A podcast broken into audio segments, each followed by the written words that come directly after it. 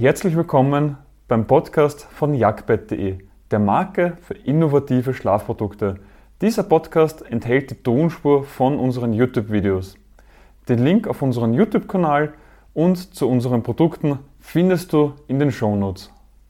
Welche Mindesthöhe brauchst du, damit dein Saugroboter unter das Bett kommt? Bei mir war es damals so, ich habe meinen Saugroboter gekauft und anschließend die ganzen Möbel optimiert dafür, dass der Saugroboter unter das Bett kommt oder generell unter die Möbel kommt.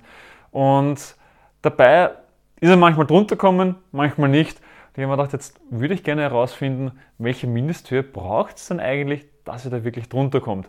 Und man findet so auf den Herstellerseiten einige Angaben, aber die meisten Saugroboter kommen ja aus China und dementsprechend bin ich da immer etwas vorsichtig mit Herstellerangaben und habe selber einfach mal getestet, welche Mindesthöhe der Saugroboter braucht, um unter das Bett zu kommen.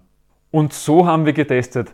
Als Saugroboter verwenden wir den Roborock S6V Max und wir haben da einen kleinen Parcours dazu aufgebaut und da haben wir ein Brett genommen, das rechts und links aufgepackt. Das heißt, wir haben es auf Gegenstände gestellt und somit die Unterseite von einem Möbelstück simuliert und haben angefangen, das heißt bei 12 cm Höhe da ist der Saugroboter natürlich ohne Probleme durchgefahren und dann immer weiter reduziert, bis wir schlussendlich bei 9,9 cm rausgekommen sind. Sprich, der Roborock schafft es, bis zu einer Höhe von 9,9 cm durchzufahren. Bei einer Höhe von 9,8 cm hat es nicht mehr geklappt.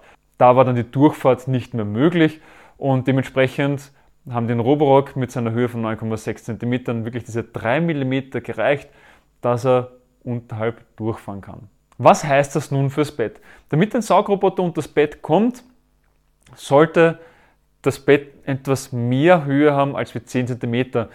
Denn vor allem bei Boxsprungbetten wird das gerne gemacht, dass auf der Unterseite noch mit einem schwarzen Vlies die Unterseite zugemacht wird, damit man nicht in den Bettraum hineinsehen kann. Anders ist das bei einem Polsterbett, was vielleicht unten offen ist oder auch Boxsprungbetten, die unten offen sind.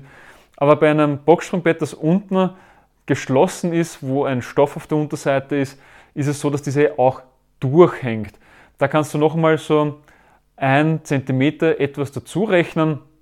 Sprich, wenn du jetzt dann den Saugroboter hast, der bis zu 10 cm unterhalb durchfahren kann, dann sollte die Höhe der Füße mindestens 11 cm sein, dass der Saugroboter problemlos unter das Bett kommt. Beim Jagdboxenbett haben wir genau auf das auch geachtet. Das war mir auch ein persönliches Anliegen. Da haben wir nämlich darauf geachtet, dass die Füße eine Höhe von 12 cm haben, um nämlich auf Nummer sicher zu gehen, dass auf jeden Fall der Saugroboter unter das Bett kommt. Wenn dir dieses neue Format gefallen hat, dann schreibe es gerne unterhalb in die Kommentare und dann werde ich in Zukunft mehr davon präsentieren. Bis zum nächsten Mal. Ich hoffe, du hast direkt etwas aus dieser Podcast-Folge für dich mitnehmen können. Wenn ja, dann gib uns eine Bewertung auf deiner Podcast-Plattform.